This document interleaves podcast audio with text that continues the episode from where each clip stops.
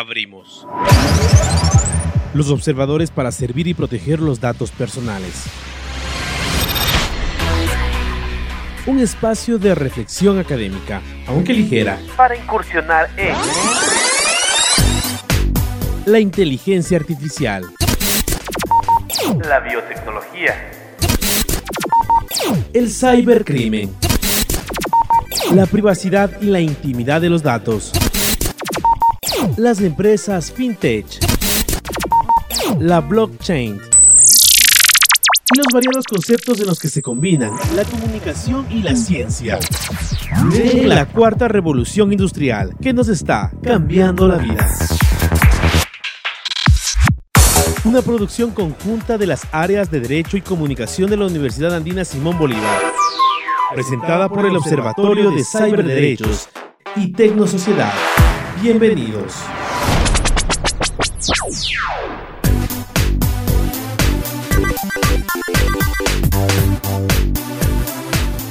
Eh, hola a todos, estamos en el segundo programa de Los Observadores, servir y proteger los datos personales.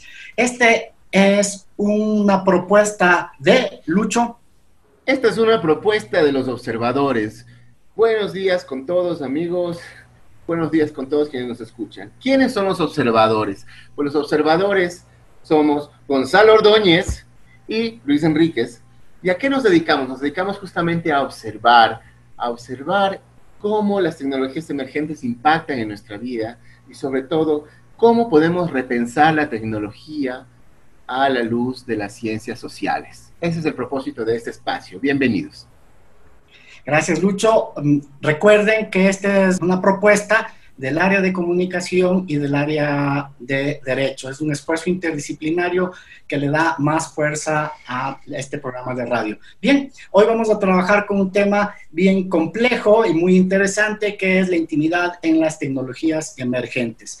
Para eso tenemos un invitado de luxe que es eh, Julio López Peña, nos está acompañando en este momento. Pero como ya es tradicional en este segundo programa, le vamos a pedir a Julio que nos cuente algo de sí mismo. Es para evitar las formalidades. Dinos, Julio, él no sabía que le iba a preguntar yo a él, pobrecito. Dígame, Julio, ¿por qué está aquí? ¿Qué sabe usted de los datos? ¿Qué tal, eh, Gonzalo y Luis? Gracias por la invitación. Más bien, para nosotros, al menos vengo representando a DataLat y a la Red Ecuatoriana de Datos Abiertos, que somos dos organizaciones sin fines de lucro que justamente promovemos el tema de acceso a la información a través de los datos abiertos. Y justo el día de hoy vamos a hablar un poco de los temas de datos y privacidad de la información. Personalmente me dedico a este tema ya unos cinco años y mi formación es de economista y me interesa mucho el tema de tecnología, justo desde el enfoque de ciencias sociales, pero también aplicadas un poco a los temas del uso de Big Data, tecnología, datos abiertos. Entonces creo que, que hoy vamos a hacer una conversación muy, muy fluida en ese sentido. Así que muchas gracias a los dos y aquí estamos para conversar. Bien, muchas gracias. Eh, vamos a la primera sección del programa, que es Interestelar, extraños futuros que nos afectan, inteligencia artificial, biotecnología y otras novedades de ciencia y tecnología. Interestelar, extraños futuros que nos afectan, inteligencia artificial, biotecnología y otras novedades de ciencia y tecnología.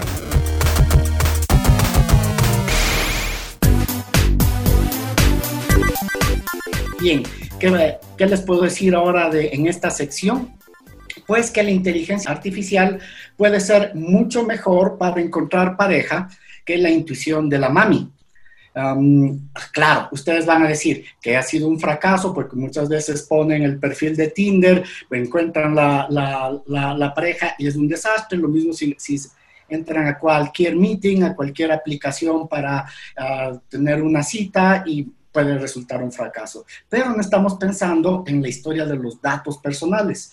Si es que podemos leer cómo, cómo activas, cómo activas, um, cómo activas tus, tus redes sociales y podemos ver cómo te comportas en Facebook, Twitter y podemos reunir, unir todos esos datos, además de las compras que tienes, etcétera. Y toda esa información la, la ponemos eh, de forma tal, con un algoritmo que nos permita medir cuál es tu pareja apropiada, probablemente ese emparejamiento eh, sea mejor que el que tú elegirías.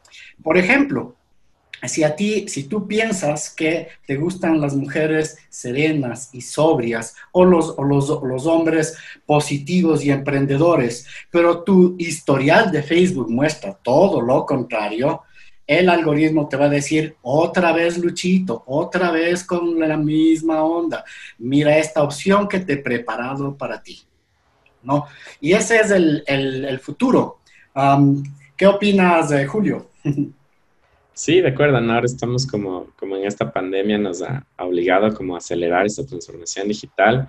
Sabemos que todo el mundo está pegado a los teléfonos, al computador y es más que eh, ya una necesidad hoy en día y muchos hablan del derecho también, que todos tenemos a conectarnos al Internet, ¿no? Entonces ya se vuelve cada vez un mundo más interconectado y tenemos apps, tenemos eh, justo rastreo, o sea, hay un montón de cosas que la gente realmente no se da cuenta cuando usa aplicaciones, por ejemplo, los términos y condiciones, o sea, hay, hay un, hay un digamos, un hilo medio delgado entre lo que estoy dando versus lo que estoy recibiendo de información o, de datos. Entonces, de, hecho, la, inteligencia artificial ahora tiene mucho estudios detrás. Hay una iniciativa latinoamericana que recién arranca para ver proyectos de inteligencia artificial en la región y sería súper interesante también ver esto en Ecuador. Así que, súper bien. Bien. Eh, ¿Y tú, Lucho, algo que comentar a esta información que les traje sobre la MAMI y el algoritmo? Bueno, te cuento que em, yo igual hace unos años estoy dedicado a esto de Machine Learning y utilizo Anaconda, Jupyter, digamos, soy más Python Boy que R Boy, aunque al final se combinan. Pero, pero eh, lo que te digo es que me parece interesante justo qué está detrás de todo esto. Por ejemplo, yo me pongo a pensar, utilizar Natural Language Processing, por ejemplo, este tipo de modelos de aprendizaje para hacer análisis sentimental para buscar pareja me parece interesante también, ¿no? A ver si podemos lograr comprender la ironía también en las palabras escritas.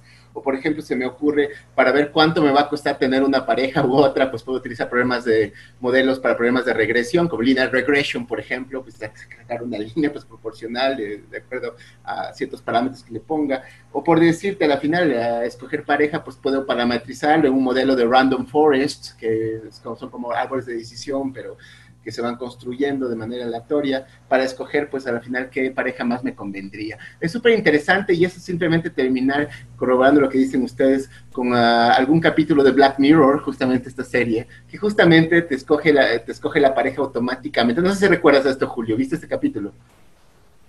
Ley, sí. Incluso ahora ah, estaba viendo un documental recién de, de, no me acuerdo, alguien en Francia que pidió sus datos personales de Tinder y le pasaron una faja de, hojas después de varios años de, estar en esa lucha. Entonces, ahí ves que detrás de esas aplicaciones hay un montón de datos igual. Eh, bueno, y a propósito de los datos, tengo la, pregunta, ¿no? Hay mucho miedo acerca de los datos, ¿no? Y tenemos grupos a favor de los datos, en contra de los datos, pero finalmente, eh, ¿qué son los datos, Julio? ¿Y qué son los datos abiertos? Claro, ahí, o sea, creo que todo el mundo ahora habla un poco de los datos, ¿no? Entonces, hay que entender varias diferencias que en sí un dato puede ser un dato crudo, que es justamente un punto, una observación que te genera luego, ya se vuelven, en, por ejemplo, un conjunto de datos estructurados, ya viene dado una forma, etc. Entonces, cuando vas a redes sociales, tienes, por ejemplo, ahí algunos memes que sacan de qué es un dato, qué es información, qué es conocimiento. Entonces, te imaginas ahí eh, un pastel, por ejemplo, que viene detrás muchos insumos y tienes detrás una receta que tienes que seguir, pasos a seguir para tener un pastel. Entonces, los datos son ese insumo que te permiten a ti tener, eh, qué sé yo, luego transformarlos y utilizarlos para tener algo más eh, armado o elaborado. Entonces, eso sería más o menos la, la información, no son datos, los datos es lo que antecede a eso. Cuando tú analizas y ya tienes datos agregados o, en conjunto, allá se vuelve información y le das un sentido. Tienes una pregunta detrás o tienes un tema detrás. Entonces, los datos vienen siendo eso y en ciencias sociales, al menos creo que todos hemos estado eh, como que siempre expuestos a este tema de las estadísticas, los indicadores, los datos, pero hoy en día ya hay big data, o sea, ya, la, por ejemplo, el Internet de las Cosas, los aplicativos que usamos a diario, hay estos, eh, en, Internet igual buscas memes y todo, y te dicen que en un minuto hay millones de datos que se generan en el mundo hoy en día, que estamos más interconectados que nunca. Entonces hay ya mucha información ahí, entonces creo que el, el tema es eso, Entender que los datos son ese, insumo que nos permite luego generar cualquier tipo de conocimiento y ahí viene el debate, o sea, ¿cómo utilizas esos datos? Utilizo datos que son personales, que le pertenecen a una persona y demás. Entonces, ahí ya, por ejemplo, ahora vemos que Australia empezó a decir que a Google, a Facebook, les van a cobrar por usar los datos de las personas del país. Entonces ahí, hoy en día ya viene esta discusión de el valor que tiene toda esta, toda esta información que está detrás. Entonces creo que hasta ahí no sé si lo dejamos. Los datos abiertos son más bien eh, un formato de cómo toda esta data que está ahí, sobre todo nace del tema de datos gubernamentales, ¿no? O sea, es, abro los datos porque son datos públicos y porque ahí justo Luis debe saber más del tema, pero es un tema jurídico que está detrás, son datos que son ya un bien público, que lo que hacemos es ponerlos en un formato que sea consumible para todos. Y ahí cuando hablamos de formato es, por ejemplo, eh, que no sea en software propietario, es decir, que yo puedo usarlo en cualquier software y que estén ahí los datos libres para cualquier persona. Entonces, hay varios principios detrás y características detrás que hacen que un dato sea abierto, sobre todo cuando hablamos de datos abiertos gubernamentales. Esa es la gran diferencia. Porque, por ejemplo, ustedes como académicos, yo también como investigador en, en varios sectores, puedo también generar data, ¿no? Yo puedo ir y observar, qué sé yo, por ejemplo, un espacio público y empiezo a hacer un conteo de árboles y toda esa data a la final la estoy generando yo en un aplicativo, en un software, lo que sea. Y eso también lo puedo poner a disposición de todo el mundo. Es decir, abro mis datos para que los puedan usar, ¿no? Pero eso ya viene más de un tema de justamente las empresas, cómo están trabajando con sus datos. Por eso el, el movimiento siempre se ha ido a datos abiertos gubernamentales, pero puede ser aplicado en cualquier sector, industria o eh, a nivel personal también. Entonces, creo que esos son un poco los conceptos básicos que debemos tener. A nivel internacional hay ocho principios que te dicen qué hace un dato abierto y eso, por ejemplo, ya está plasmado en nuestra política de datos abiertos. El país, desde hace un par de, tres meses exactamente, tiene una política de datos abiertos que antes no existía y ahí puedes ver todas las definiciones que se usan. La política está alineada al a los estándares internacionales, y lo digo porque estuvimos en el proceso de la red la Red Ecuatoriana de Datos Abiertos y Metadatos, apoyando al Ministerio de Telecomunicaciones en este proceso. Entonces, conocemos de cómo está la ley y justo en este momento estamos trabajando en una guía que lo que hace es eh, explicar metodológicamente a nivel de cómo abres datos, cómo los, los pones a publicación del público y después cómo promueves la utilización. Entonces, esa guía va a hacer que las entidades gubernamentales, sobre todo el gobierno central, esté enfocada al gobierno central, eh, publique ya información de datos gubernamentales en este formato abierto que les digo. Y ahí a nivel internacional van a ver, por ejemplo, una escala de cinco estrellas. Eh, una estrella es cuando publicas datos en PDF y eso es como, ustedes saben, trabajar en un PDF no es el mejor formato y subiendo las escalas vas a tener un formato ya mucho más este, dirigido, por ejemplo, a desarrolladores, a todo esto que nos hablaba Luis de Machine Learning y demás, no se podría hacer si no tienes datos que estén eh, estructurados y, por ejemplo, eh, transformados en un API, en un JSON, en un formato que te permita a ti consumir datos masivos de forma rápida. Es decir, que no están en un Excel, que es donde la mayoría usamos, que el Excel es un software propietario, sino, por ejemplo, podría estar en un formato de CSV, que es separado por comas, que ya es un formato que le permite a cualquier persona utilizar R, Python, Excel, inclusive Google Drive, los Sheets ahí. O sea, hay una infinidad, ¿no es cierto?, de usos que le puedes dar, pero cuando la información está en ese formato abierto. Si no estuviera así y tenemos PDFs como hoy en día tenemos en muchas eh, instituciones del Estado, ese PDF nos va, o sea, nos va, a veces son escaneados de fotos, que eso no te va a permitir ni siquiera un, lector, un escáner OCR que, que te eh, traduce imágenes en, texto, en números, ni siquiera eso te lo va a poder leer. Entonces, ahí hablamos ya de el poco acceso que tenemos en Ecuador a este tipo de formatos. Gracias, Lucho. Eh, eh, gracias, eh, Julio. Lucho, ¿tienes alguna pregunta para Julio? Bueno, Julio, en realidad tú lo has explicado súper bien. Ah, mucha gente habla de que los gatos, los gatos, los datos son la gasolina, el nuevo petróleo, etcétera, pero no entiende qué está detrás de todo eso, ¿no es cierto? Yo lo que quisiera agregar es que sí, eh, definitivamente para entrar en este camino de la industria, industria 4.0, los datos vienen a ser el insumo, son los alimentos, es el alimento justamente de los modelos de aprendizaje. Así es como funciona, por ahí la importancia. Y la parte más costosa por lo general es justamente la depuración de datos, lo que tú llamabas justamente pasar de un dato crudo a un dato justamente estructurado. Algo, por supuesto, también se utiliza el Machine Learning para eso, con los, los modelos no supervisados nos ayudan justamente a coger datos no eh, y darles una estructura, ¿no? Como clustering, eh, etcétera, dimensional reduction, algunos de ellos. Pero yo quisiera ir a otra cosa. En tu proceso, ya que estás años en esta, en esta labor, justamente trabajando datos abiertos, DataLat, justo comenzábamos, pues cuando, cuando comenzaba el, conversábamos acerca de cuando comenzaba el proyecto, pues tras bastidores, yo te preguntaría, ¿cómo están ustedes lidiando justamente con dos inconvenientes que pueden aparecer y de alguna manera que sí pueden tener una incidencia, ¿no? El primero, justamente lo que son los eh, datos personales. Sabes que Ecuador está por, bueno, está más bien entrando en debate ya la ley eh, ecuatoriana de datos personales. Sí, eh, debe entrar en la asamblea, si no es hasta la próxima semana, primer debate. Eso por un lado, ¿cómo va a afectar eso justamente su labor? ¿Sí? si ya han hecho un estudio al respecto. Y en segundo lugar, ¿cómo lidian ustedes con la cuestión de licencias? Tomando en cuenta de que a la final las bases de datos, si bien están reguladas en Ecuador, ¿sí? no tenemos por ahí eh, algunos derechos como en la Unión Europea, el derecho sui generis, por decirte, que es justamente el esfuerzo por compilar las cosas, por, por hacer bases de datos. Más eso en el, en, el, en el punto de vista de que la base de datos incluye contenidos y estos pueden ser sujetos a derechos de autor, como tú bien sabes. Entonces, las dos preguntas. Uno, datos personales, ¿cómo incide esto ahorita en su labor? ¿Cómo va a incidir? ¿Cómo lo proyectan? Y dos, el asunto justamente de qué licencias están utilizando para justamente sus plataformas de datos abiertos y cómo hacen justamente ese control de los contenidos para no tener un problema de eh, infracción de derechos de autor.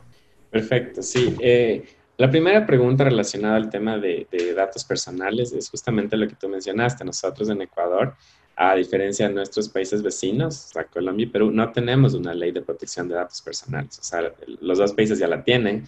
De hecho, hay observatorios latinoamericanos donde puedes encontrar esta información. Eh, en el caso de Perú, de hecho ellos tienen un decreto, una ley eh, que está desde el 2017, me parece, y en el caso de Colombia igual tienen una ley que está desde el 2012, si no estoy mal. Entonces, nosotros esto lo empezamos, qué sé yo, hace un par de años y tomó, el, al menos como país me refiero, a la ley de protección de datos, ya ha venido discutiéndose, han habido varias propuestas, ya hay una que está en la asamblea que está por debatirse, que la organización que la está promoviendo es la DINARDAP, la Dirección Nacional de, Datos del Ecuador, y justamente ahí, por ejemplo, tenemos todo este tema de discusión de qué, cómo está el tema de datos abiertos y privacidad de la información. Ahí nosotros, eh, de hecho, como les mencionaba en esta guía que estamos trabajando y que ya está disponible para el público, la pueden ver en datosabiertosecuador.org, ahí en el, el, último post que está en el blog, está cómo puedes participar y comentar en esta plataforma que se llama Diálogo 2.0 del Mintel, ahí está la guía, y ahí justamente ponemos un capítulo que se refiere a eh, datos personales. Entonces, realmente ahí ya estamos este, tomando, eh, solo quiero ver la página, está en la página 12 y dice para qué sirven los datos y después de eso está qué es la protección de datos personales. Entonces eso también lo consultamos en la INERDAP y está como, eh, no tanto, como no tenemos la ley expedida aún, se, se, pone de manera genérica que se seguirán los parámetros que establezca la ley, pero lo que sí ponemos es que todas las entidades cuando abran datos consideren técnicas de anonimización de datos que ya están estandarizadas a nivel global y que deben usarse. Entonces, por ejemplo, ahí eh, deben conocer muchísimo eh, algunos modelos que ya se consideran. Por ejemplo, hay el algoritmo de hash, eh, que es un mecanismo de dato concreto que genera una clave que puede utilizarse para reemplazar un dato real. O sea, hay algoritmos de cifrado,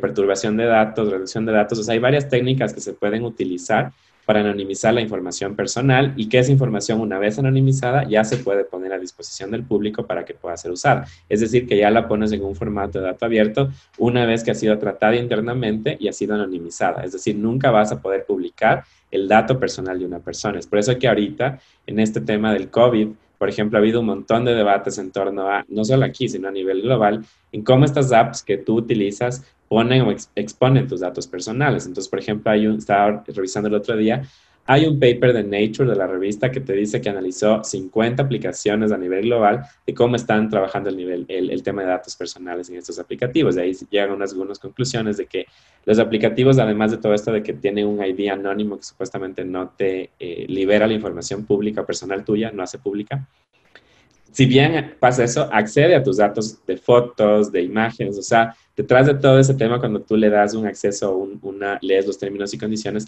tienes un montón de datos que tú estás cediendo. Entonces ahí ya más bien viene un tema de la privacidad de la información, no solo con el tema de datos, datos abiertos, sino con las empresas que tú estás dándole la información. Cómo esas empresas están haciendo uso de tus datos personales y ese creo que es el gran debate que debemos tener.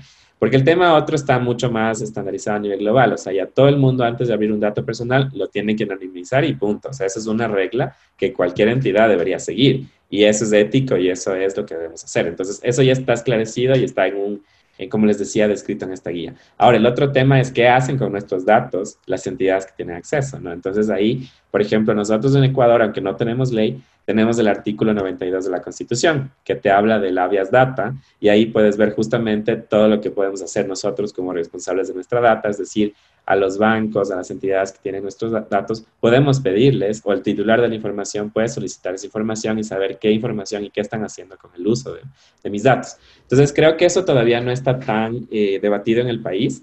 Y ahora con la ley que se promulga, si es que se va y el debate y todo, creo que ustedes en el trabajo que hacen desde el observatorio, nosotros y todos los, colectivos o entidades que estamos detrás de esto, debemos ver este tema de la privacidad de la información. Entonces yo creo que más bien se viene un trabajo súper grande para todos nosotros, porque ya va a estar, si es que se da la ley, ahora tenemos que velar porque esa ley se cumpla y ver qué están haciendo con nuestros datos. El tema de datos abiertos y datos personales para mí es un tema que ya está como establecido. Entonces luego más bien eh, sería súper chévere si podemos escribir algo para dejarlo así sentado y que la gente conozca bien cuál es este tema. Como les digo, en la guía está escrito y les invito a revisar en la página web y ahí va a estar la información.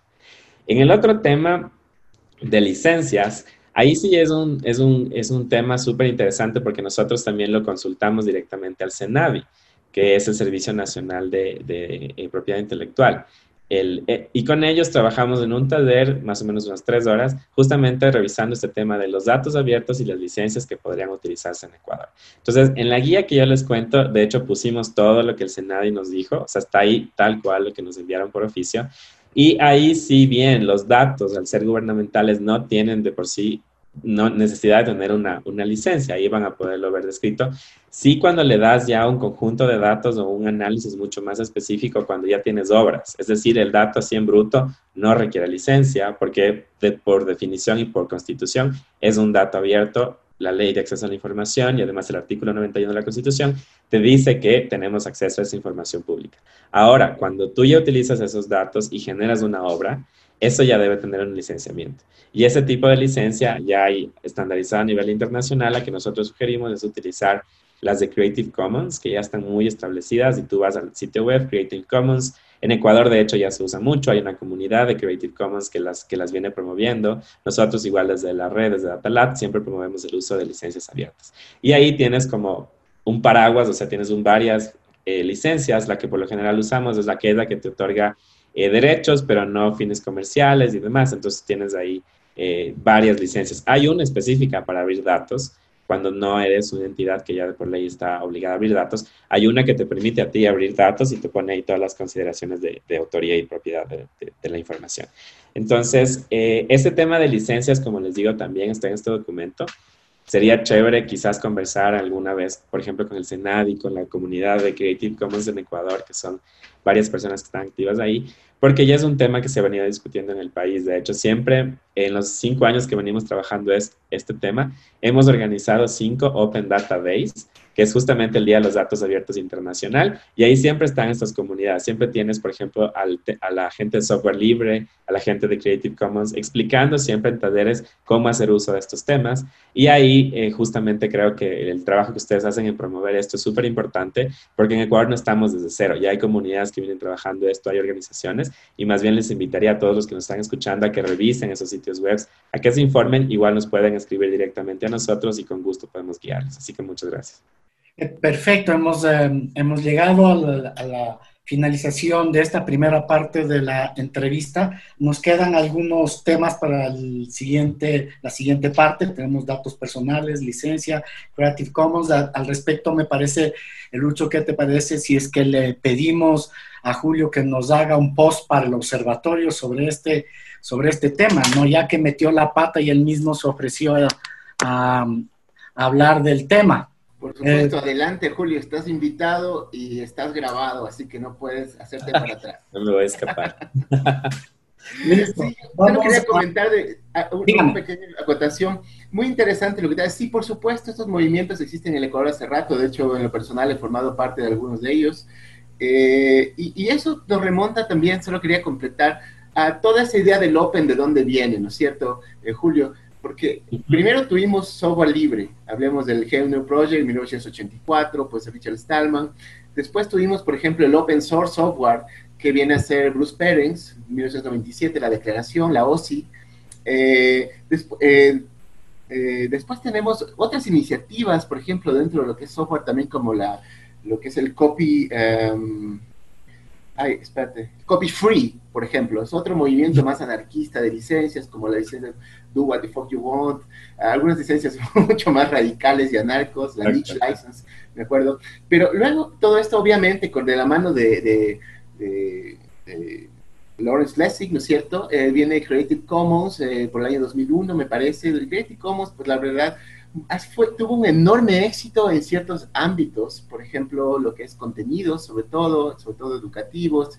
Por ahí vemos Wikipedia, que tuvo una también algún trascalabro, porque al comienzo estaba con la licencia eh, justamente GPL, ah, pero no la GPL, ahí no recuerdo exactamente, tiene una licencia la, la Foundation justamente para, para, lo que es documentación, ¿sí? Eh, pero después fue a, a, lo que es Creative Commons, Ah, muy interesante esto, pero también hay otras licencias, solo quería decirte, eh, para concluir este, este, segmento, tenemos la licencia en la, base de datos, ¿cierto? Las bases de datos tienen una licencia, pero esto no tiene que ver con la licencia de los contenidos. Entonces, eso desde el punto jurídico es importante tenerlo en cuenta siempre, ¿no? Que los contenidos que tú compilas en la base de datos, cada uno tiene su propia licencia.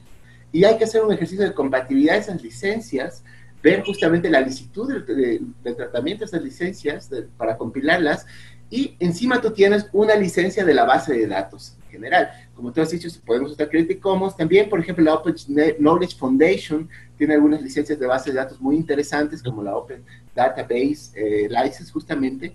Eh, pero bueno, en todo caso, solamente para dejar esto, esperamos tu post y decirles que es un tema súper interesante y que estos movimientos en el Ecuador están hace rato, hace rato. Muchos tienen que ver pues, con, toda esta nueva movida del coworking, los hacking spaces, los maker spaces, como el Media Lab también, por supuesto, donde Data estuvo en algún momento. Eh, y bueno, seguimos tu pista, Julio, es súper interesante tu trabajo. Vamos al siguiente segmento y quedas comprometido para este post que le daremos toda la difusión del caso. Adelante, Gonzalo. Gracias. Y para el público les informamos que tendremos un programa justamente sobre licenciamientos y, movimientos de este tipo para aportar en la discusión, ¿verdad? El siguiente segmento es Tienes derecho a permanecer callado. Información para prepararnos frente al cibercrimen y proteger nuestros ciberderechos. Lucho tiene la palabra en este segmento. 4, beta 24 de base España. Tienes derecho a permanecer callado. Ahora, informamos para prepararnos frente al cibercrimen y proteger nuestros ciberderechos. Bueno, rápidamente, ¿cómo vinculamos el cibercrimen al Open Data? Yo le vería dos, dos, dos ámbitos. El primero, ¿cómo nos puede ayudar los datos abiertos también para luchar contra el cibercrimen? cómo nosotros podemos tener justamente, generar a partir de estas compilaciones, set de datos ya estructurados nos pueden ayudar, ayudar justamente a la prevención del cibercrimen, ¿sí? Por un lado, esto se ve bastante lícito, pero por otro también hay mucha polémica en cuanto a modelos oscuros que lo que pueden hacer es a la vez eh, caracterizar o más bien dar perfiles a las personas. Por ejemplo, qué personas pueden cometer un delito, y entonces si uno dice, ok, vamos a analizar las expresiones faciales de las personas, nos enfrentamos a problemas jurídicos, por ejemplo, primero el reconocimiento facial, que de a poco pues está siendo rechazado por la mayoría pues de comunidades jurídicas del mundo, justamente, eh, como un método demasiado invasivo y a la vez no tan seguro como nos lo ofrecen por el problema de que se roban los datos de tu biometría facial y, se los puede obviamente reconstruir, o los datos de tu voz, se le puede reconstruir voces también conocen lo que es los deepfakes, que ya hablamos de eso en el programa anterior. Eso por un lado. Y por el otro lado, justamente, que estos algoritmos, eh, o más bien más que los algoritmos, como los datos con los que educas a estos modelos de aprendizaje tengan algún sesgo. Por ejemplo, que digan, bueno, el 60% de la población que es delincuente tiene esto, estas características raciales, o son bien provienen de tales países, lo cual pues obviamente entraría en una violación de eh, derecho a la no discriminación directamente, ¿no? Eso es lo que yo diría. Pero el Open Data puede ser un arma muy poderosa para combatir el cibercrimen. Por supuesto que sí, esa es la idea, pero necesitamos justamente formatos y estándares abiertos, ¿sí? Eh, para tener esta interoperabilidad y también invertir recursos para que esa información sea útil y los datos, el raw data, se conviertan en smart data, que es lo que necesitamos. ¿sí? Eso sería este segmento. Adelante. Acabas de, acabas de picarnos muy fuerte con este tema de, de, las, ah, de las imágenes que me parece que se, se, mueve también por el tema de la intimidad. Y a propósito de lo que dice Lucho Julio, quisiera eh, plantear este tema de la diferencia, eh, que son, parece fácil, ¿no? Pero ¿qué es esto del dato personal, ¿no? Entonces, en este el contexto de saber qué es un dato personal, me parece interesante distinguir la privacidad de la intimidad, ¿verdad? Que es como que eh, un, juego muy sutil y que Lucho lo trabaja desde el campo la derecha, del derecho, perdón, eh, pero me parece que podríamos comenzar para allí para seguir esta parte de la entrevista. Claro, ahí, eh, o sea, por ejemplo, en Ecuador, el tema de, lo, de todo este énfasis que hacemos en, en, que ya existe en la Constitución, también el artículo 66, establece todo el tema de protección de derechos, o sea, garantiza el derecho a la protección de datos personales desde el Estado, entonces eso ya está establecido en nuestra Constitución. Ahora, lo que dice Luis es súper interesante porque de hecho eh, acá al menos creo que no hemos tenido aún como algún estudio o algo así súper interesante sobre el cyberattack o todo el tema de vigilancia y datos. Creo que todavía es algo nuevo y hay un montón de campo para analizar.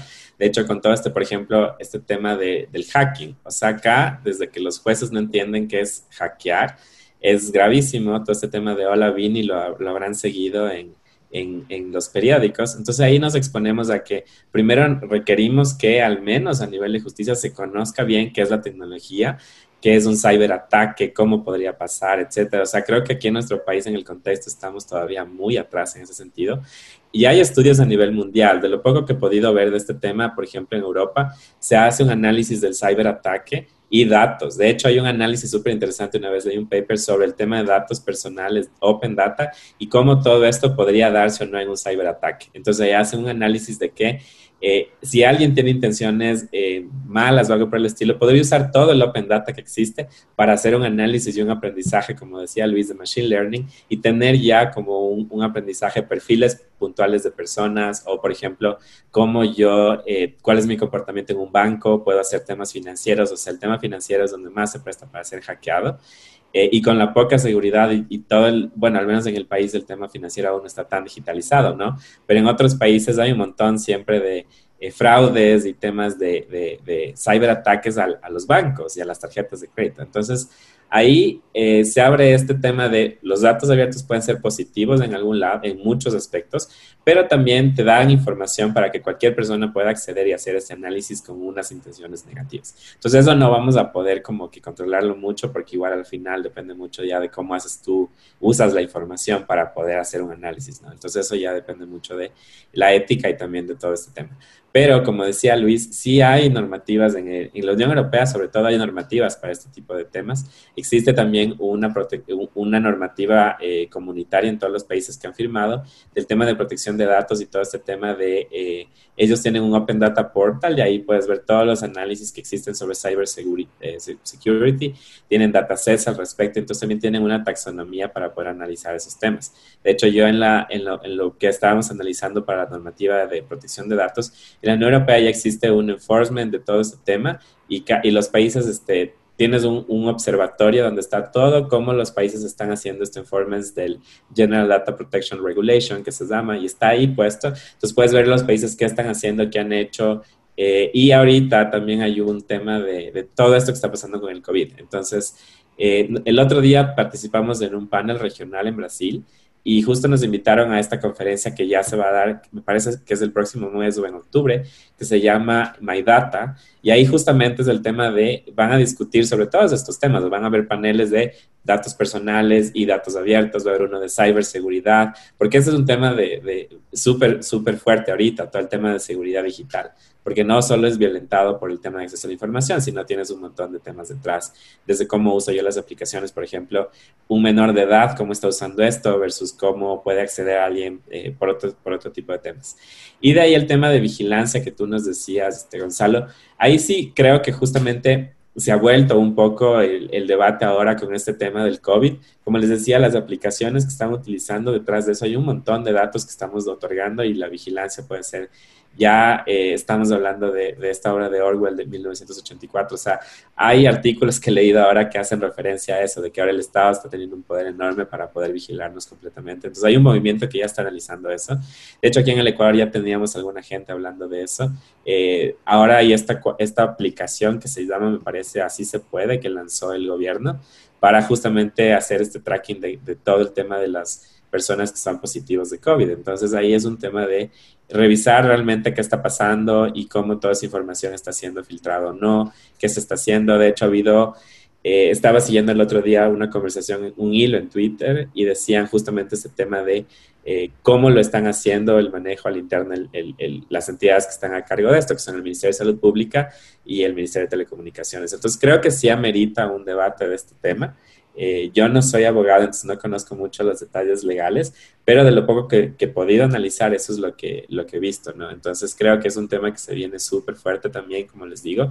Y en esta conferencia Latinoamérica global que va a haber, eh, sería súper interesante poder ver qué, qué, nos dicen los expertos en el tema. Recién pasó RICONS, que es una conferencia global igual en Costa Rica, y ahí hablaron un poco de este tema. Un montón de paneles hubieron sobre protección de datos y datos abiertos, y algunos los pudimos seguir. Y hubo un panel súper interesante que hablaba del futuro de los datos abiertos. Entonces ahí creo que las conclusiones que pueden llegar a, a tener es súper interesante. En América Latina hay una comunidad que se reúne cada año y todo hay eventos pero digamos este año no se pudo dar, entonces esperamos que el siguiente se dé para ver qué está pasando en los distintos países y ahí siempre analizamos qué es lo que está ah, pasando. Ecuador por fin ya tiene una ley de datos abiertos, ahora nos toca ver qué va a pasar y cómo la podemos eh, todos vigilar y, observar, entonces ahí creo que nos queda un reto súper grande. Me queda pendiente, antes de que Lucho haga su siguiente pregunta, me queda pendiente distinguir entre la privacidad y la intimidad. Pero a propósito de la app que planteaste, eh, a mí me llega eh, varias veces esta, este mensaje que no sé si les llega a ustedes que, eh, que dice SNGR, que se puede leer como sangre, ¿no? Entonces a veces yo estoy tranquilamente mirando la pantalla y me aparece sangre en la pantalla, ¿no? Eso ya de entrada es en términos de comunicación peligroso, ¿no? Sangre. Y después de, de esta idea de, de, sangre me dice, con la app Así Ecuador, puedes saber si estuviste en contacto con una persona con COVID-19, ¿verdad?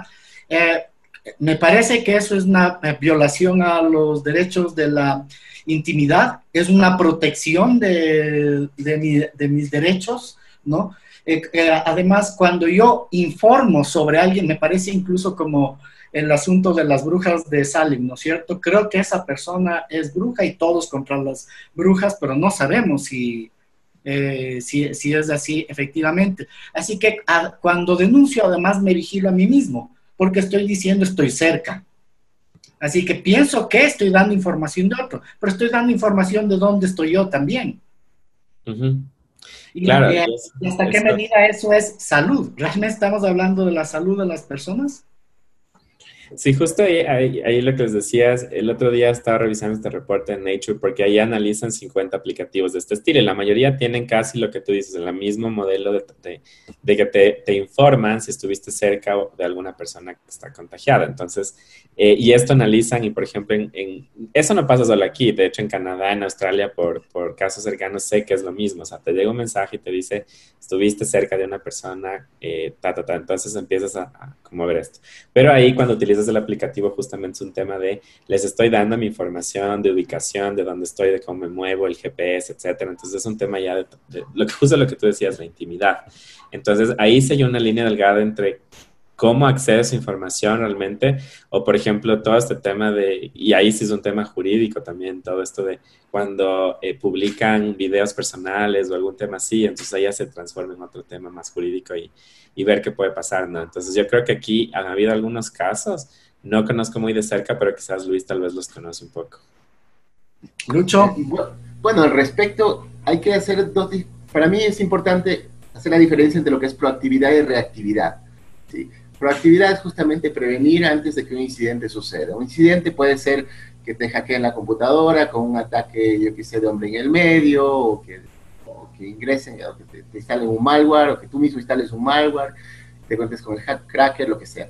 Pero eh, eso es un incidente. Entonces, proactividad es evitar que eso suceda. Otro incidente puede ser que me contagie de coronavirus. Eso es también un incendio. Entonces, estas aplicaciones en el contexto de la proactividad para la prevención, supuestamente. El problema viene a ser la licitud del tratamiento. Entonces, en la licitud, lo que nosotros podemos ver es que algunos países, por ejemplo, por Singapur, sacó una, una aplicación, incluso me parece que era de código abierto, que no funcionó mucho a la final, porque eh, este asunto del Bluetooth tenemos que ser bien fríos. ¿Qué es lo que sucede? Si es que yo tengo apagado el Bluetooth, listo. O en algunos modelos de smartphones simplemente no funciona de pronto el Bluetooth de la misma manera que otros. Por ejemplo, con los iPhones, algunas generaciones de iPhone había el problema justamente de que cómo el, realmente tenías el acceso, a pesar de que tenga el Bluetooth prendido, había un montón de problemas técnicos. Entonces, eh, también piensa en esto. Puede ser que yo estoy en el, en el cuarto de al lado de alguien es una pared de concreto, estoy diciendo estoy viendo la pared aquí de mi auditorio, entonces una pared es mucho mejor que una máscara, sin embargo estoy al lado y me coge el Bluetooth, ¿sí me entiendes? Entonces ahí viene el asunto, hay muchas cosas, imagínate en un tren también, puedo estar en el vagón de al lado, y eso eh, eh, no necesariamente, puede estar en el mismo vagón y tengo más riesgo de contagio. Entonces, a la final, yo creo que eh, a pesar de esto, la licitud del tratamiento se ha dado por el consentimiento en, aplicaciones como la de Singapur. Otros países con regímenes más autoritarios ni siquiera te han preguntado, sino que simplemente han seguido. Pues hay varias técnicas de localizarte, no solo la geolocalización, pues hay otras formas también. Si tú quieres realmente estar lejos de la geolocalización, siempre tienes que sacar la batería del teléfono y meterla en un refrigerador por poco. O sea, es, la verdad. O sea, también hay métodos para seguirte cuando tienes el teléfono apagado. Entonces, a la final yo creo que es un fracaso. Estas aplicaciones lo que han mostrado es que no han sido realmente lo eficientes que se esperaba. Ni en Estados Unidos, ni en Rusia, ni en Francia, en la Unión Europea hubo más problemas justamente porque no pasaron los, eh, aparte de la cuestión técnica que estoy hablando, el análisis de impacto de privacidad justamente o como el GDPR lo menciona, el, análisis de impacto relativo a la protección de datos personales. Yo no sé qué tan serio lo han tomado en Ecuador, te cuento, en el observatorio nosotros ofrecimos esto al alcalde Yunda, yo mismo por el Twitter, nunca contestó, se lo ofrecimos al ministro de Telecomunicaciones, contestó, pero a la final nunca ratificó nada, no sé si el MINTER estuvo en el desarrollo de esta aplicación, me parece que no a la final, pero a la final no, no, no tenemos esos estudios de impacto justamente sobre la vida privada, cosa primordial que se debe hacer para una aplicación de este tipo. Entonces, no quiero ser negativo, habría que hacer un análisis justamente eh, de cómo está funcionando la aplicación, qué impacto tiene al final, eh, pero como les digo, sí sería bueno conocer esto, si es que se, se, trabajó en eso, me parece que fue bastante sigiloso este, este proceso, entonces sería bueno pues que pidamos algunos, algunas... Uh, razones justamente de know-how, de cómo opera y, los, sobre todo estos análisis de impacto fundamentales, si es que se realizaron, para precautelar los derechos y libertades de las personas, estimados Gonzalo y Julio. Eh, bien, eh, me queda de lo que menciona Lucho, me queda una pregunta, Julio, y es eh, cómo proteger los datos de mis relaciones en la intimidad. Me parece como que eh, a propósito del, eh, de todas estas aplicaciones del COVID, podemos extenderlas a otro, al, al espacio de las relaciones personales, ¿verdad? Que es información que aparentemente, la información de la interacción humana, aparentemente puede no ser interesante y no ser política. Lo vamos a ver en, el, en la siguiente parte del segmento, pero ya hay investigación de que efectivamente las relaciones personales también son políticas, porque finalmente es en la intimidad donde hablamos de política, donde negociamos, donde obtenemos, damos información em, delicada, ¿no? Y tener acceso a eso puede ser tremendamente político importante. Lo veremos en el siguiente segmento. Eh, sin embargo, si quisiera eh, cerrar con esta eh, pregunta más genérica, Julio, de cómo proteger los datos de las relaciones de intimidad. Claro, ahí yo justo decía que todos tenemos este derecho que está en la Constitución a la protección de datos personales, ¿no? Entonces siento que ese es un tema también de eh, y ese es un tema súper relacionado con cómo existe toda esta alfabetización digital. O sea, cómo yo aprendo a usar los aplicativos también de sé, o sea, por ejemplo, si uso algo que quizás le estoy dando datos míos o ya estoy cediendo el derecho a acceder a información mía personal cuando estoy usando ciertos aplicativos. Y eso hoy en día nadie lo discute. Entonces hay, hay o sea, digo como que el, el, común ciudadano, la persona común no se va a poner a pensar en eso. Pero sí tienes gente que ya lo está planteando y hay un montón de, eh, al menos acá en Latinoamérica he visto que promueven mucho este tema de seguridad digital y de cómo proteger tu intimidad. Eh, desde Social TIC, que es una organización mexicana, por ejemplo, te promueven estos tipos de guías o toolkits que te dicen cómo proteger mis datos versus... Eh, entonces, ahí es lo que nos decía Luis, o sea, te enseñan desde, por ejemplo, desactivar Bluetooth, desactivar cómo debo conectarme a una red de forma segura, cómo navegar en forma anónima en los navegadores, cuál es más seguro. Por ejemplo, hay gente que utiliza solo Tor o utiliza otro tipo de, navegadores en la web. Entonces, hay técnicas de seguridad digital que que te indican o que te enseñan para que tú también puedas proteger tus datos tú mismo, porque al fin de cuentas puede haber justo un ciberataque o algo que te, eh, a través de tu red, ya puedan acceder a tu información. Entonces también creo que es un poco de, cómo yo me educo para que esta información esté eh, segura en mi ordenador o en cualquier tema, ¿no? Entonces, ahora he visto un boom de talleres sobre seguridad digital y me parece súper bueno porque ahorita que estamos trabajando desde casa y en, nuestros computadores y demás, por ejemplo en el Zoom puede ser que deje abierto mi micrófono y se está grabando algo, entonces qué sé yo, pasa algo detrás, ¿no? Entonces hay este tema de también yo me debo autoeducar para poder proteger mi información. Creo que eso es importante porque si no, por más que haya leyes y todo, se puede filtrar y ahí queda la información hoy en día ya en la red pública. Bueno, y entramos ya, eh, gracias Julio, entramos Vamos ya a la sección número 3 de este programa, que es Tecnomúsica y Tecnocine. Un momento para escuchar y ver la tecnociencia en el cine. Tecnomúsica y Tecnocine. Un momento para escuchar la tecnociencia que vemos en el cine. Y les preparé una película extremadamente moderna, pero eh, fíjense ustedes, publicada, digamos, eh, la, publicación de esta película se hizo en 1934, dirigido por Frank Capra, en, que, en la que actúa nada más y nada menos que Clark Gable. Muchos jóvenes no tendrán idea de, de quién demonios es el, el, señor. Y Claudette Colbert, una mujer hermosísima, dos actores de, reparto de la época de oro del cine. ¿Por qué es importante esta película? Básicamente trata de la, de la historia de un, de un periodista, de un reportero que está buscando una noticia y se encuentra con una chica, de, hija de un famoso multimillonario, se encuentra con esta eh, chica en situaciones X y les toca compartir eh, una, una habitación. Eh, en, este, en este proceso les voy a, ya les voy a leer el, diálogo famoso, pero lo interesante es que de esta película, eh, que, la, escena que le vamos a ver es hermosa y es fantástica, es, es eh, un modelo cinematográfico. Aquí hay dos cosas interesantes. Primero, que la escena no tiene música, que es un, que es un sonido en el, en el cine. El sonido también es el, silencio. Segundo, que la intimidad es eh, pura, es brutal. Lo único que tienes en intimidad es la cámara que te está mirando. Y tercer punto es la ausencia de los celulares en ese momento. La intimidad entre ellos es, es, es, como les digo, en bruto. No hay más intimidad que los dos y por supuesto la cámara que se supone no existe. Pero ahora esa misma intimidad está mediada esa misma intimidad están los dos con el celular, en la actualidad quiero decir, en la misma intimidad están filmándose, se toman el selfie, se filman haciendo el amor, ¿no? Y toda esa información pasa por la, nube, ¿no? Eh, ¿Has escuchado de esta película, Julio, tú que eres joven? No, la verdad, me parece súper interesante, así que ya, ahora que la... Les voy a leer el, el diálogo, el diálogo de Gable y y, Colbert, ¿no?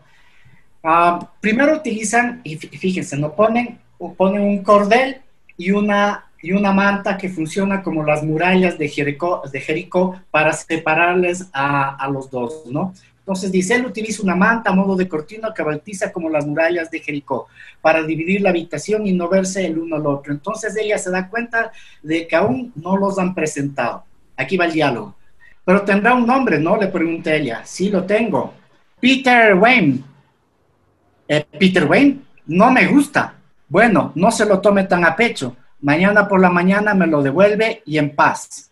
Encantada de conocerle, señor Wayne. Y entonces, en ese momento llega lo mejor de la escena. El placer es mío, señor Wayne. Ahí, ahí concluye la escena, pero el espectador sabe que esa, eh, que esa muralla levantada, esa manta para acabar con, para protegerse de las inhibiciones, terminará cayendo, ¿no?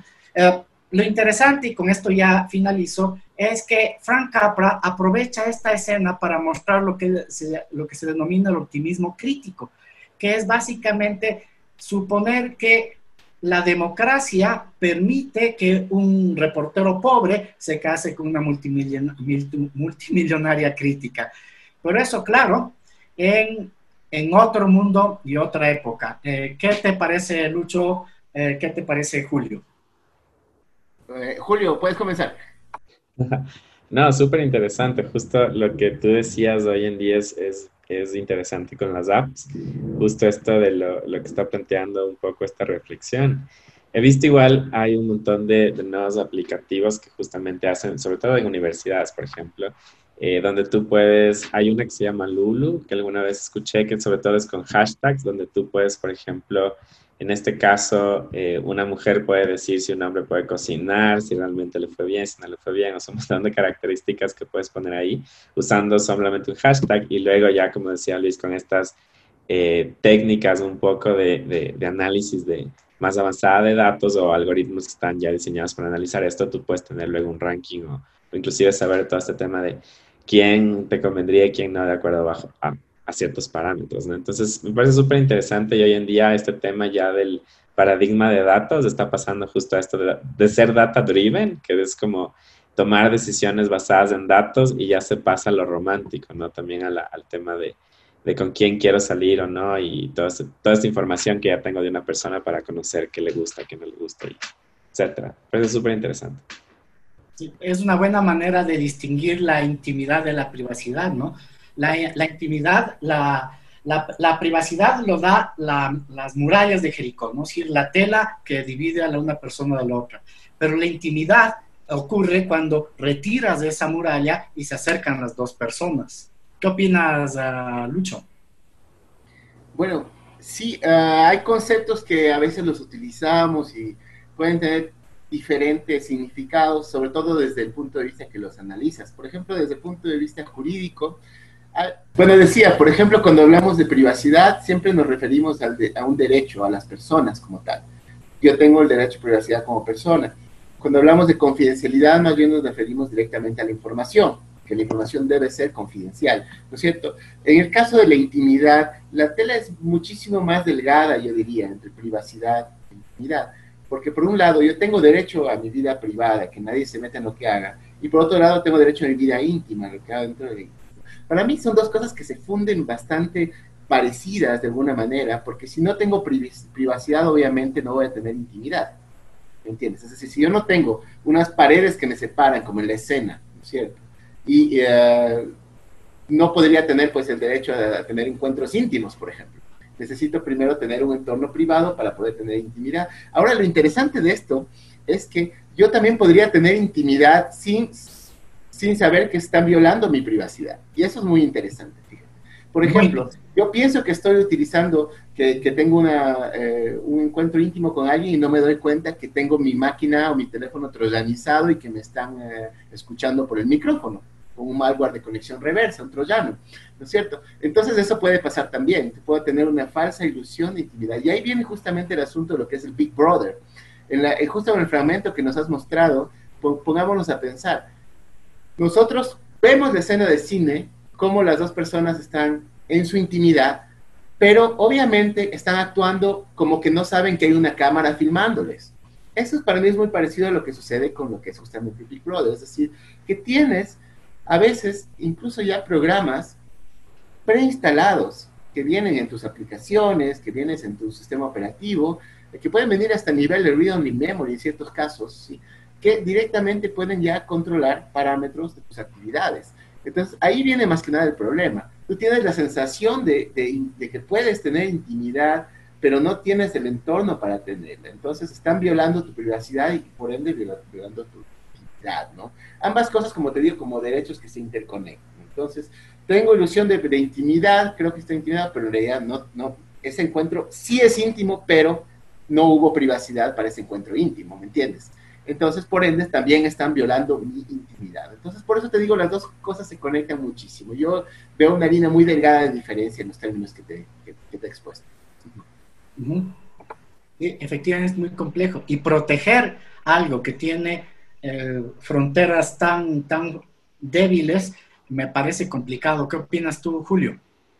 Sí, de acuerdo. Y creo que Luis lo explicaba bastante bien en términos de, entender los, los, conceptos, ¿no? O sea, de la privacidad y, la intimidad y también cómo puedes acceder. Yo por eso decía que es un tema de que todos debemos autoeducarnos. Justo hoy en día que usamos apps para todo. Yo, bueno, al menos no sé, hay personas que desde ahora comprar en el supermercado, qué sé yo, también les das acceso a datos. Por ejemplo, yo decía siempre que cuando tú compras algo, y ahora es, es así, ya todas las empresas se van a transformar en un tema de analítica de datos, porque, por ejemplo, si yo fuera un supermercado, sabría qué es lo que compra la gente, cuánto lo compra. O sea, tengo un análisis detrás, qué perfil compra, qué cosa, cada cuánto, etcétera. O sea, hay un tema ahorita de todo esto que yo decía, data driven, que ya las decisiones pasan a ser justo eso. Entonces, hay personas que que pueden hacerlo y ya tienen algoritmos propios eh, que utilizan para hacer ciertos temas. Por eso ahí viene el tema de lo uso éticamente o no. Entonces el tema de ética es súper importante en los temas de tecnología y datos hoy en día.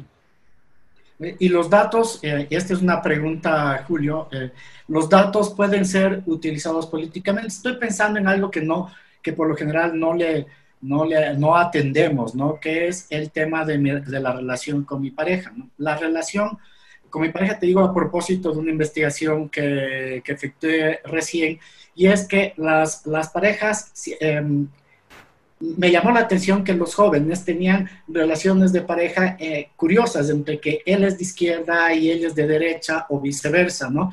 Y a pesar de esa, de esa discusión, mantenían relaciones. Eh, el, peso, el peso de una pareja en la vida de uno es algo bastante menospreciado pero la relación de pareja puede marcar una, una, opinión. Y si yo puedo obtener datos de esas relaciones, puedo también incidir en, en, la, en las decisiones y por lo tanto incidir políticamente. ¿Verdad? ¿Qué te parece? Sí, o sea, justo lo que decía, no me acuerdo si fue Luis o tú en algún momento, este análisis de sentimientos, ¿no? O sea, ahorita las empresas de marketing, y de hecho ahorita que se viene una campaña política, todo el tema electoral, hacer un análisis de sentimientos en redes sociales es bien fácil, diría yo. Entonces todo el mundo ahorita lo podría vender. Hay un montón de empresas que se van a dedicar a hacer eso. Entonces yo también si quiero saber la vida de alguien, eh, hay empresas que se dedican a venderte datos de Facebook o de Twitter o un análisis de una persona, de un perfil. Entonces fácilmente puedes analizar todo eso y, por eso yo decía el tema de, eh, no sé si esto ya se refiere un poco al tema de la intimidad, pero si yo eh, uso redes sociales y todo el tiempo estoy poniendo como todos mis, mis, pensamientos y demás, ya me estoy exponiendo quizás a que alguien pueda acceder y analizar todo eso. Entonces es importante conocer las configuraciones de los aplicativos y demás. Igual esto ya es un tema de antes, qué sé yo, un investigador contratado para que siga a mi pareja y vea si está pasando algo, lo que sea. Hoy en día lo puedes saber tranquilamente a nivel digital con estos aplicativos, solamente analizando el celular. O sea, ahí puedes ver, por ejemplo, si, tienes, si te has descargado alguna vez una aplicación de, de estos dating apps. Eh, o sea, hay un montón de cosas que se pueden hacer. Entonces ya creo que es un tema de, de la confianza y, todo eso. Pero yo creo que ahorita o sea, pasando al tema político y esto se viene como un boom de, cómo puedo analizar todo esto. Obviamente hay que tener en cuenta que en nuestra sociedad, al menos en el país, la muestra es poca, pero es una muestra, o sea, al fin no es un universo. O sea, quien usa Twitter, quien usa Facebook, acá en Ecuador usamos más Facebook, no tanto Twitter, entonces al final es una muestra, no sé si representativa, pero te da algo de insights, pero hay que tener en cuenta estas cosas, creo. Claro, Twitter, pues, Twitter, eh, la muestra es eh, poca, pero en cambio la influencia es, es, fuerte. Lucho, ¿qué opinas? Yo opino que eh, es bien complicado. Es complicado el asunto, porque tú puedes eh, tener herramientas, tú puedes de alguna manera autoeducarte, pero obviamente eh, es la sociedad misma la que te exige que estés dentro de estos movimientos. Entonces, a, mí me parece complicadísimo el asunto de decir, bueno, vamos a la transformación digital y vamos a todos a, a utilizar medidas, por ejemplo, de privacidad, medidas de hecho, medidas tecnológicas. Y te digo por experiencia, porque viendo la transformación fuerte del COVID, había gente que ni siquiera pues podía distinguir lo que era una URL, o sea, es decir, lo que pones ahí para buscar una dirección del sitio web, de lo que es un username. ¿sí? Entonces yo, yo mismo me he topado con esas cosas. Entonces es bien complicado. Yo veo un, un potencial caos. ¿sí? Lo único que podemos hacer es prepararnos, obviamente, como decía Julio, con el conocimiento, con entender cómo funciona el entorno, pero al mismo tiempo yo sí creo que debe haber una especie también de considerar eh, que la persona em, con poca poco adiestramiento digital necesita también ayuda, es decir, no podemos dejarlo totalmente solo.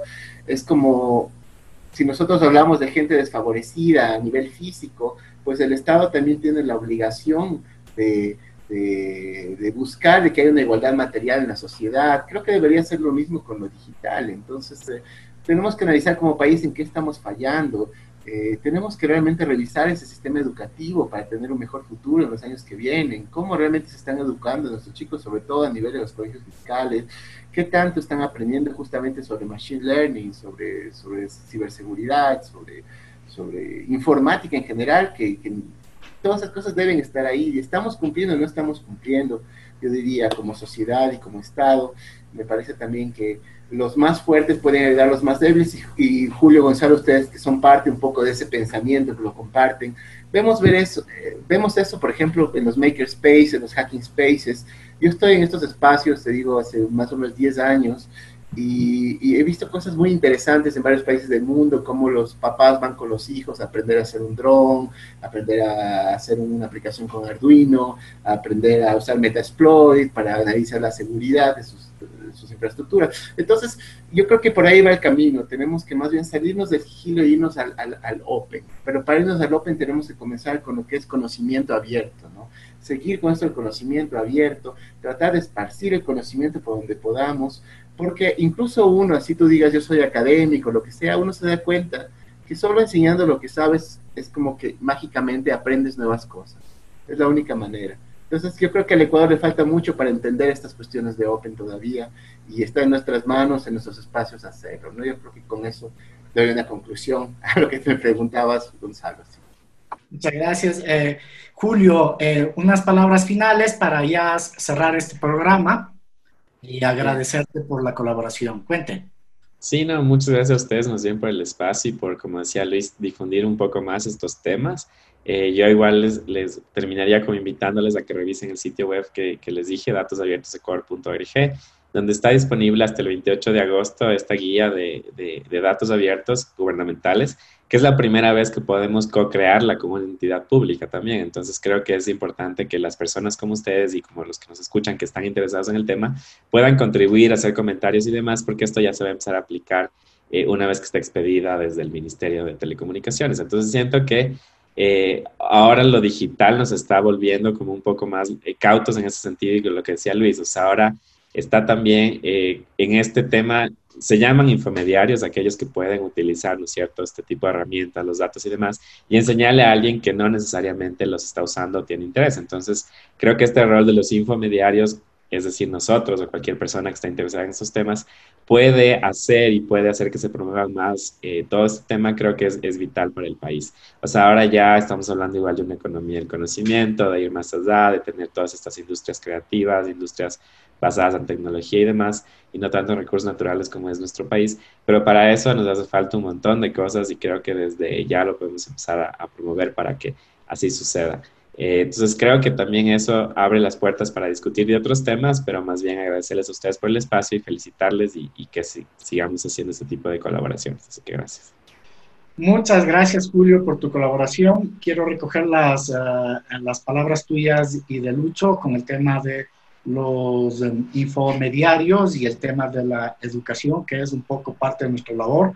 Nos queda en el observatorio varios temas pendientes, pero ya les quiero avisar al público lo que viene. Tenemos el tema de este conocimiento abierto, padres e hijos, cómo, cómo trabajar con ellos para, para generar una comunidad más inteligente, Creative Commons, que tenemos que trabajar ese tema, el análisis de sentimientos, que probablemente em, sea uno de los próximos programas. Me parece que ahí podríamos entrar al efecto Lucifer, que es todo este tema del el peso que tienen los datos con relación a lo social para modificar nuestros comportamientos. Y por supuesto, técnicas de protección de datos ah, para la gente. Quiero, mm, antes de darle la palabra a Lucho para, las, ah, para la despedida, comentarles que el Observatorio de Ciberderechos y Tecnosociedad está por um, concluir ya el, curso de salud digital y seguridad de la información, donde vamos a trabajar con el público varios de estos, va a ser un curso abierto, vamos a trabajar varios de los temas que hemos tratado el día de hoy. Eh, Lucho, sin más, despídase, por favor. Bueno, agradecerles a todos quienes han, nos siguen en este programa. Es un gusto para nosotros como observadores. Agradecer, por supuesto, a la gente que hace esto posible, a Ramiro, a Carla, a la Universidad Andina Simón Bolívar, al área de Derecho, al área de Comunicación de, la Universidad, Claudio Storini, por supuesto. Eh, agradecer también a nuestro invitado, Julio, eh, la verdad nos has dado muchas luces, ha sido un lujo tenerte acá y espero que este encuentro abra también líneas de cooperación con todo lo que tú haces y también con la misión de este observatorio, que es más bien apolítica, más bien de constructiva justamente y educativa, formativa, es la idea, por eso damos cursos abiertos. Eh, por eso pues estamos tratando de vincularnos más con la comunidad y qué interesante a través de proyectos como el tuyo. Muchísimas gracias Julio, te dejo con la despedida y gracias a todos. Gracias a todos, hasta el próximo programa. Cerramos. Cyberderechos y Tecnosociedad. Un espacio de reflexión académica para incursionar en los variados conceptos de ciencia y tecnología de la cuarta revolución industrial que nos está cambiando la vida. Una producción conjunta de las áreas de Derecho y Comunicación de la Universidad Andina Simón Bolívar, presentada por el Observatorio de Cyberderechos y Tecnosociedad. Un nuevo capítulo en 15 días. Reprise la próxima semana. Cyberderechos y Tecnosociedad por Voz Andina Internacional.